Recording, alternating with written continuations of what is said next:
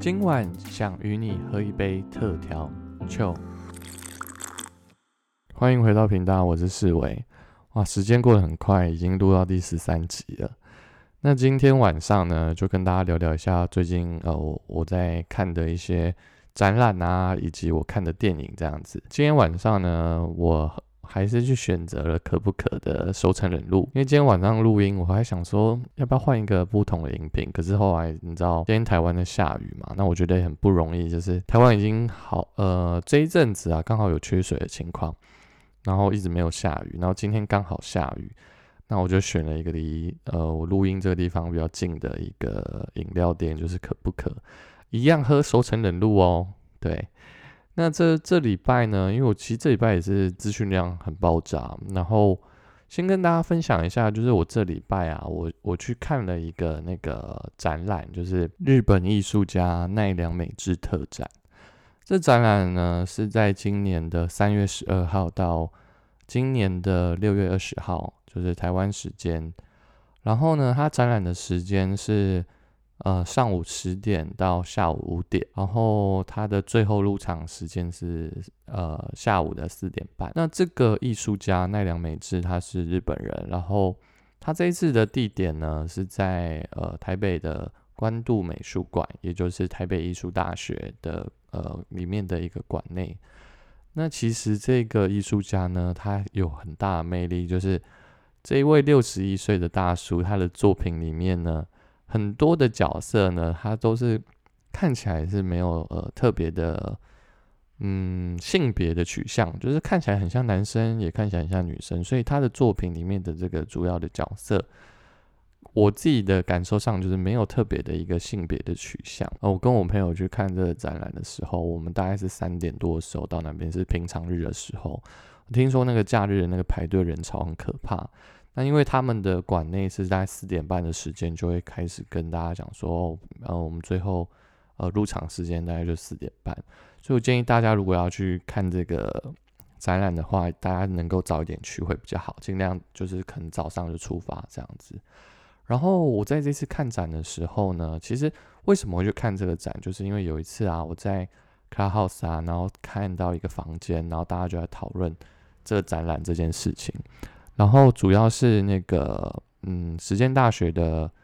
呃视觉传达系的老师就是曲家瑞老师，也就是呃我们在电视媒体所看到的曲家瑞，呃，所以他也是很常在综艺节目出现。然后，嗯，因为他也在介绍这个艺术家，所以呃我在 Clubhouse 上面就跟他有一些互动啊，然后呃跟曲家瑞老师讨论奈良美智的呃一些作品。然后这一次呢，奈良美智啊，就是他在台湾的这个展览里面，其实他展出蛮多蛮多的作品。那我觉得很有趣的是，因为其实过去啊，我在我前公司有做公共艺术的一些呃工程的设计。那在那些呃制作过程当中，就会对于说嗯一些雕塑品啊，对于一些特别的创作，比较像实体类的创作很有兴趣。那奈良美智在他这一次的作品里面，其中一个作品就是有一个实体的作品，就不是呃在画布上的作品。然后等一下会跟大家分享。然后我我其实，在呃查询奈良美智的作品的呃相关的一些内容的时候，我就发现说，哇，原来奈良美智他在二零一九年的时候啊，他有一幅作品，就是小女孩的手。藏在后方的一个作品，然后呃，他那个作品名称叫做《背后藏刀》，然后这个作品啊，最后呢，他卖出去的价钱是七点六亿的台币，打败我们我们很常听到的，就是草间弥生啊，跟村上隆，就是成为日本呢当今最贵的艺术家。嗯，这样的称呼在媒体上就是这样子去称呼，呃，奈良美智。我觉得是，就大家好像会用那个金钱来定义，但我觉得就是，嗯，每个人审美的角度不同吧。然后呢，在这一次的作品里面呢，有一个作品叫做呃月光小姐。那这个作品啊，它是二零二零年在东京森的美术馆展览的一个作品。然后这一次呢，也是他带来台湾，就是这作品之前是在东京展嘛，然后他。应该说海外的第一站，他就跑到台湾来。那你在呃媒体上面，或者是说你现在 Google 打奈良美智台湾展的话，主要也是以月亮小姐这个作品为呃大家可能会 Google 到的对象。然后我这一次去看这个展览，因为它这个作品其实蛮大的，它长宽都超过两公尺。然后你如果很仔细、很靠近那个画布前面看，你会发现说，那个布的上面的颜料啊，就是你你可能觉得是黑色，可是其实你看过去，那黑色里面还有其他的色泽在里面。六月二十前赶快去到这个展览吧。这作品好好欣赏。那这个展览它也是免费的，所以大家能够好好把握。之后它也会往就是中部啊、南部去，呃，有其他的呃展出。就在之后六月二十过后，会到呃北中南北部已经结束嘛，中部南部也会有这样的展览。这样。然后呢，除了《月光小姐》这个作品就很受关注以外啊，她其实奈良美智她来到台湾的时候，她还有预备另外一个作品。她其实奈良美智也不是第一次呃来到台湾，那这一次她就为台湾画了一部作品，呃，作品的名称叫做《朦胧潮湿的一天》。然后呢，嗯，听到奈良美智她说，就是嗯，她的绘画的终点啊。呃，以为就是月光小姐是他的最后一个封笔之作，就是等于是说，月光小姐这是他的最后一个作品。我们台湾这边，呃，就是交流协会这里去邀请奈良美智来台办展的时候，嗯，艺术家奈良美智他就想说，嗯，画出一个跟月亮小姐相对称的作品。所以于是呢，奈良美智他花了十天左右的时间，他完成了新的作品。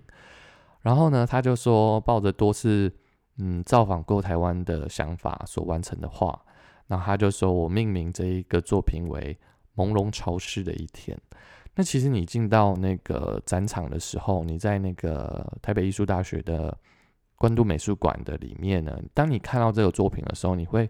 觉得说哇，好像两个作品有相呼应的感受，但是一个是闭着眼睛，一个是张开眼睛。然后我鼓励大家能够看这个作品的时候，你会发现到说，《朦胧潮湿一天》的这个作品的这个角色，他的眼睛的那个色泽真的是很惊艳，就画的很漂亮。就大家真的能够，不管你是不是呃对艺术有研究，但我觉得大家也能够透过去欣赏这个作品，然后去看到日本的创作，还有诶为什么这个艺术家他能够呃有人愿意。呃，用七点六亿的金额去购买他的作品，一定有他背后的一个原因跟理由。所以，我呃前面也就跟大家聊一下，就说，其实我最近去看这展览，我觉得说，嗯，很感动，有看到这样子很美好的这个作品。然后我刚刚前面有提到说，因为我之前做公共艺术嘛，然后奈良美智在这一次的作品里面呢，他有一个作品叫《Founder of Life》，那它中文叫《生命之泉》。那它是二零零一年是一个作品，是呃这个作品呢，它是呃很多的，它是用那个叫做玻璃纤维化的强化塑胶，也是我们所谓的 FRP 去制作的。然后那时候呢，奈良美智呢，它是先用保保利龙去消除那个模型的形状，然后消除形状后，再用我刚刚前面说的 FRP，就是强化塑那个塑胶，然后去塑造这个作品。然后我到美术馆的时候，看到这个作品的时候，我觉得哇，真的太特别了，因为它不同的呃量体啊，就是这个角色，然后他的眼睛所流出的那个眼泪，你就会感觉到说，有一种很想把这作品带回家放的感觉。对，就真的是很很有吸引力的一个作品。然后它透过堆叠啊，不同的层次，然后每个角色的眼角哦，特别是它不是。呃，他每个角色的眼角都有水流下来，就很像真的在流眼泪这样。然后你如果仔细看它下面的那个杯子啊，杯子下面会有一个水池，那水池它特别用浅蓝色去做，然后觉得格外显得说，呃，特别的清澈。所以我觉得这个作品是在他这这一次的展览里面，呃，唯一一个就是装置的作品，其他都是画作类。然后，呃，奈良美智在这次台湾展览台北场的这个地方，在我们地下有那种就是禁止跨越跨越的线，然后在这个线的下面是那时候奈良美智来台湾到这展览的时候，他亲自用他的手 在那些禁止跨越线上面，呃，去做一些即兴的创作跟绘画，所以你在现场你会看到很多的呃他本人现场的一些笔记，呃有中文、英文也有日文，然后还有一些很可爱的小图，所以大家能机如果有机会去在六二十前，如果有机会到台北场看的话，一定要去看这个部分，因为这部分也是这特这个展览很很有特色的一个部分。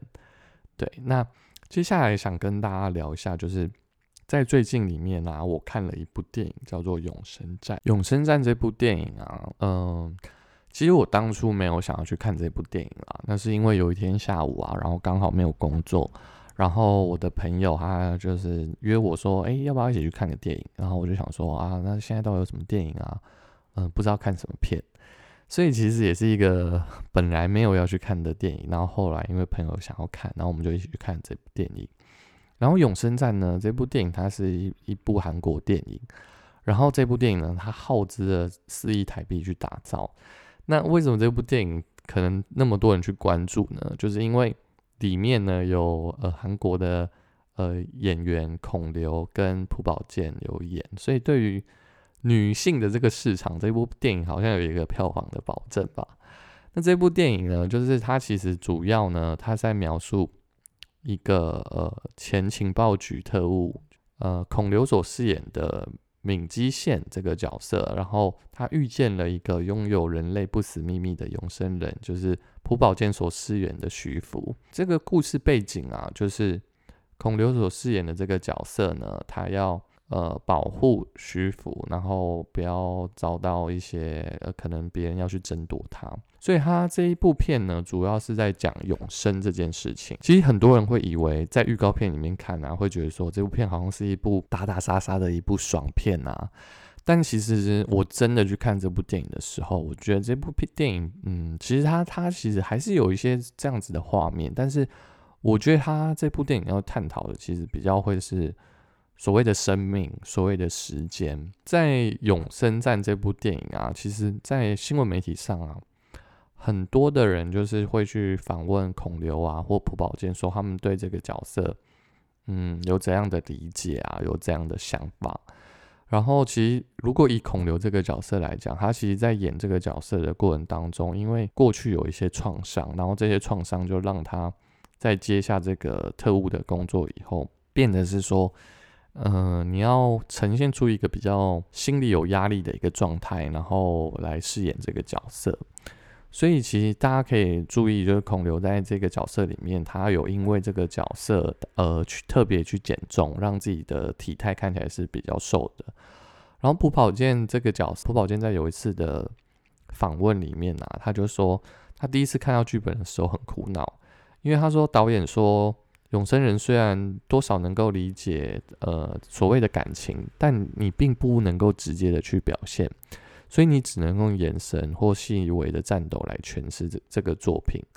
嗯，朴宝剑说，他当他饰演这个呃徐福这个角色，也所谓就是这部片的重点，就是永生人这个角色的时候，他觉得说，哇，这个角色好像没有办法说，我可以直接用嘴巴讲，他只能用他的眼神去透露说。嗯，这个角色的情感啊，或者是说一些背后的意义，所以其实这部电影，在我应该说，我其实没有抱着太大的期待去看这部片。那对于有一些人，他去看的时候，他会觉得说，我要去看一部爽片。如果你是带着这样的心态看，那可能会让你没有那么的达到你的期待。但对于我来讲，我看这部电影的时候，我的我我其实没有抱持着这样的心态去看，所以我看的时候，我觉得其实。会有另外一层的反思吧，然后我后面就跟大家简单聊一下这部电影到底在在聊什么，然后我从电影当中到底看到了什么，我觉得我这也是想跟听众朋友分享，大家可以去思考的。这部电影呢，它呃韩文的本片的名字呢叫做徐福，然后这个徐福也就是我刚刚前面所说，就是朴宝剑他所演的这个第二男主角。那第一男主角我们知道就是呃特务嘛，那嗯我先跟大家聊一下，就是其实在这个电影里面呢，他们有一个生技公司，那这生技公司叫做西人，呃东西南北西，然后呃仁川的人，好，那嗯在这个生技公司里面呢，他们透过基因改造以及复制人的技术，他们就制造出了一个就是徐福，然后他从他的身上当中去。呃，发现到说，其实徐福这个角色他有一个能力，就是他可以去治疗任何的所谓的疾病，跟去呃跟所谓的细胞去做对抗。所以对我们来讲，对我们现在我们所面临的这个社会，我们所遇到的，我们可能面对癌症的时候，我们会很害怕；我们面对到一些不受控的情况，我们会很害怕；或者说，我们面对新冠肺炎的时候，我们会很害怕。就是有一些人类没有办法面对的一些疾病。那所以这个实验室呢，他们就希望去制造出一个这样的一个技术，然后创造这个复制人来。呃，让这个世界能够所有所谓的永生，所以其实徐福这个角色，他他代表的可能就是长生不老。然后后来呢，因为我也是上网稍微查了一下，就是徐福他是历史世界上是真实存在的人哦，他不是一个虚构的。所以其实这部电影也是很用很用心的去了解这这个角色，就或甚甚至是说去命名这个角色。根据那个史记的记载啊，好像秦始皇因为那时候他希望能够有所谓的长生不老。我们都知道那种古装剧很多的角色，不论是韩国、中国很多个国家，他们都会很想要追求所谓的永生。包含其实你看我们现在社会，我们也很希望。呃，透过医疗让我们的生命能够延续的更久。那好，回到回到重点，就是徐福呢这个角色在秦始皇那个时候呢，他被秦始皇指派呢，他带领呃一些男女啊，大概有几千人，然后往那个东方去呃出航。然后呢，他的目的呢，呃，要找到所谓的仙山。听说这个仙山里面呢，可以取得长生不老的方法。所以，呃，以这个故事为，应该说这个电影的一个头吧。所以我在想，这部电影他们也是透过科学家去命名徐福这个复制人的这个名称，它代表的就是，嗯，可能人类呢，他想要透过徐福来克服所谓的死亡，也就是这部电影所谓的永生。永生后面有一个站呢，那为什么会有永生站？那这个站的背后就是，你知道，当人有所谓的永生的时候，你可以说这个永生它可能是一个害怕、恐惧的一个过程吧。我们想想，如果有一天我们有一个疾病，那这个疾病是可能哦，你最后你的生命只剩下两年或一年，这对你来讲，死亡会是一个恐惧吗？如果说今天你是一个意外突然离开的话。那你可能会不知道死亡的恐惧，可如果今天医生跟你说你能够活的天数就只剩下最后的一年，那这个一年对来讲，你就会好好的把握每一个时刻。所以我觉得这部电影它探讨的不是一个哦，我要我要去呃要打仗啊，或者是有很多很多这样的画面，而是这部电影其实重点比较放在。而人人在呃面对死亡背后，呃所要面临的这个所谓的恐惧，所以呃在这部电影里面呢，你你知道，当人拥有了所谓的永生，如果以电影的角度来讲，看我们现在台湾，然后我们有美国、中国，有很多大国，如果今天这是一个真实存在的状况下，可能各国都会希望有这样的一个复制人，因为当有了复制人，你可能就在疾病上面你可以克服它，甚至这个角色对你来讲。也可以成为一个国家的武器。那回到电影这边，呃，韩国情报局啊，他找来了这个，呃，刚刚所说的孔刘所饰演的这个闵基宪这个角色呢，来保护徐福。你在看这个电影的时候啊，你可以特别去观察到，说徐福呢，他代表就是一个永远不会死的角色。但是闵基宪这个角色呢，嗯，在电影当中你会看到说。他其实是一个命在旦尾的角色，为什么这样讲呢？因为其实，在电影当中，这边会爆雷喽。敏金宪这个角色呢，他其实，在电影的当中，他发现他有一个疾病，我印象中好像是类似像癌症一样的疾病吧，因为我现在。有点小忘记这样，那所以他他就是有被宣判说他有一个即将要死的一个年限。这一部电影当中就有点在探讨所谓的生跟死，在这个过程当中呢，你会看到说，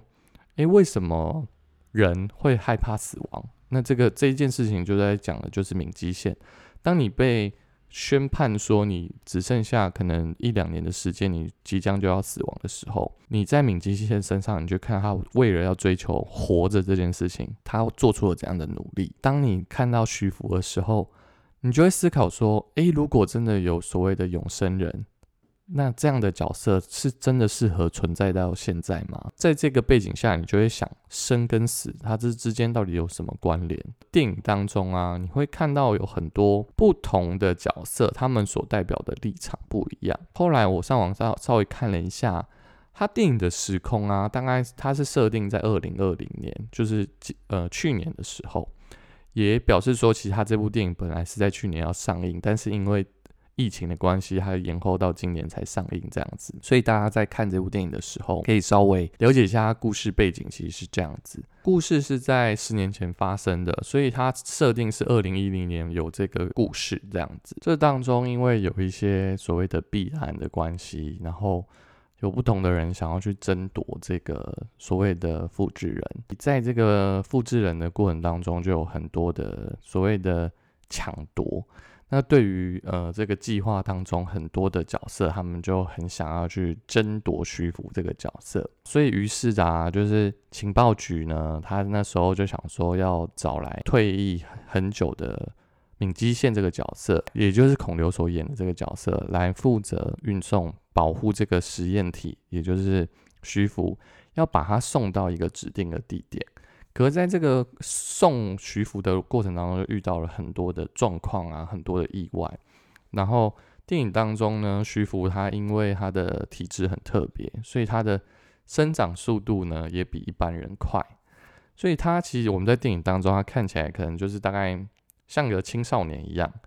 但是其实他的心智年龄呢，其实只有大概十岁左右吧。然后他一辈子呢，其实几乎都是在实验当中度过他的人生。所以他对外面的世界很陌生，也很好奇。敏基线呢，他带领徐福去呃运送的过程当中，他徐福他对他就像一个小朋友，他对什么就很有好奇，然后一不断的问问题。敏基线跟徐福也产生了一个特殊的情感，那这个特殊的情感也让他们有一个所谓的兄弟情。所以你在电影当中很有趣，他会说，呃，徐福会称那个敏基宪会称他说。哎哥，哎哥，就是用哥哥的称呼来称呼所谓的敏基宪，里面有很多很有趣的对话。比方说，徐福就问说：“嗯，敏基宪说好人这件事情，那好人这件事情是怎么定义？”他问敏基宪说：“徐福问敏基宪说，你是好人吗？”那敏基线说他是好人。可是这个好人的定义，嗯，要怎么去定义他呢？所以我觉得也只有在这过程当中相处过程当中，他们他才更认识敏基线是一个怎样的人。徐福啊，他在这个当中对于实验者来讲，他就是一个计划。这个计划就是超越生死的一个计划，是让永生，让整个世界有一个新的局势。剧情里面呢，有一个叫林世恩的博士。在电影当中呢，他对徐福来说就是他的妈妈一样的角色存在。然后到电影的后半部啊，就是会揭开一个很特别的一个徐福的身世。那这个身世呢，我觉得就不要在这边剧透，就让大家能够去从电影当中去看到徐福他他到他的身世到底是什么。电影看到后面的时候呢，呃，徐福他就讲。一句话，他对于敏基线这个角色，他就他就问了敏基线一一句话，他说：“死了如果像是睡着一样，那人为什么不害怕睡着呢？”敏基线他听到嗯这样的回答之后，他就他就回答说：“因为我知道我隔天还会醒来。”那时候徐福他继续问说：“你怎么知道你会醒来？”敏基线呢，他那时候就回答说。我只是这样相信着，我还会醒来。这样的对话，我觉得那时候听到，我也在思考说，当我们人面对死亡跟恐惧的时候，我们怎么样去处理永生的这个困惑呢？你看哦，我们每天我们睡觉，我们不会想到说，呃，我什么时候会醒来？因为我知道我可能闹钟会响，我可能相信我明天就会醒来。但徐福这个永生人竟然问了人类说：“你怎么知道？”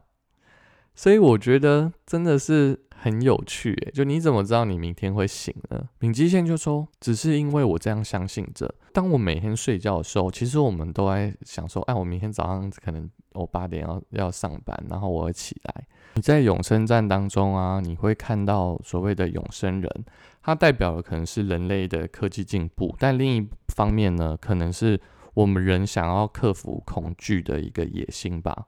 所以电影当中其实一直有提到说，人一人类是唯一知道自己难逃一死并畏惧死亡的生物。所以其实在这个背后，我们人。如果不断的去追求所谓的永生，那永远不会有停止的一天。让我们思考的不是所谓的战争，而是死亡的背后它的本质是什么？借由所谓的必死的事实来激发内心深处的想活的欲望。所以你看哦，电影当中他在探讨说，我们人终究必死。这个必死的背后的另一面，是我们恐惧我们会死亡。我刚刚前面提到说有很多的追杀的角色嘛，要去抢夺西人。那抢夺西人的背后呢，可能有很多不同的目的。可能第一个，可能像美国的中情局啊，他可能他的目的是他想要维持平衡啊。但对于那个徐福的母亲，就是创造这个复制人的林世恩博士，他可能他的背后的意义是他有一个希望儿子回来的心。那对于敏基线，就是孔刘所饰演的角色，因为他不知道活的意义在哪里，所以这个角色呢，他是也在从所谓的徐福的身上去追求他活着的意义。那撇除这些，就是除了美国之外，其实这背后每个人都是对不愿意去接受死亡必然发生的这件事情，然后而想办法去抵抗。所以其实你在整部电影当中啊，你看到的是。呃，博士呢，他透透过他毕生的力量啊，想要嗯，能够跟死去的儿子能够再次的相逢。然后你看到敏基线呢，你会看到说他在那个不知道他自己下一次发病是什么时候的这个痛苦当中，但他还是想要活着的这个心。然后你也会看到，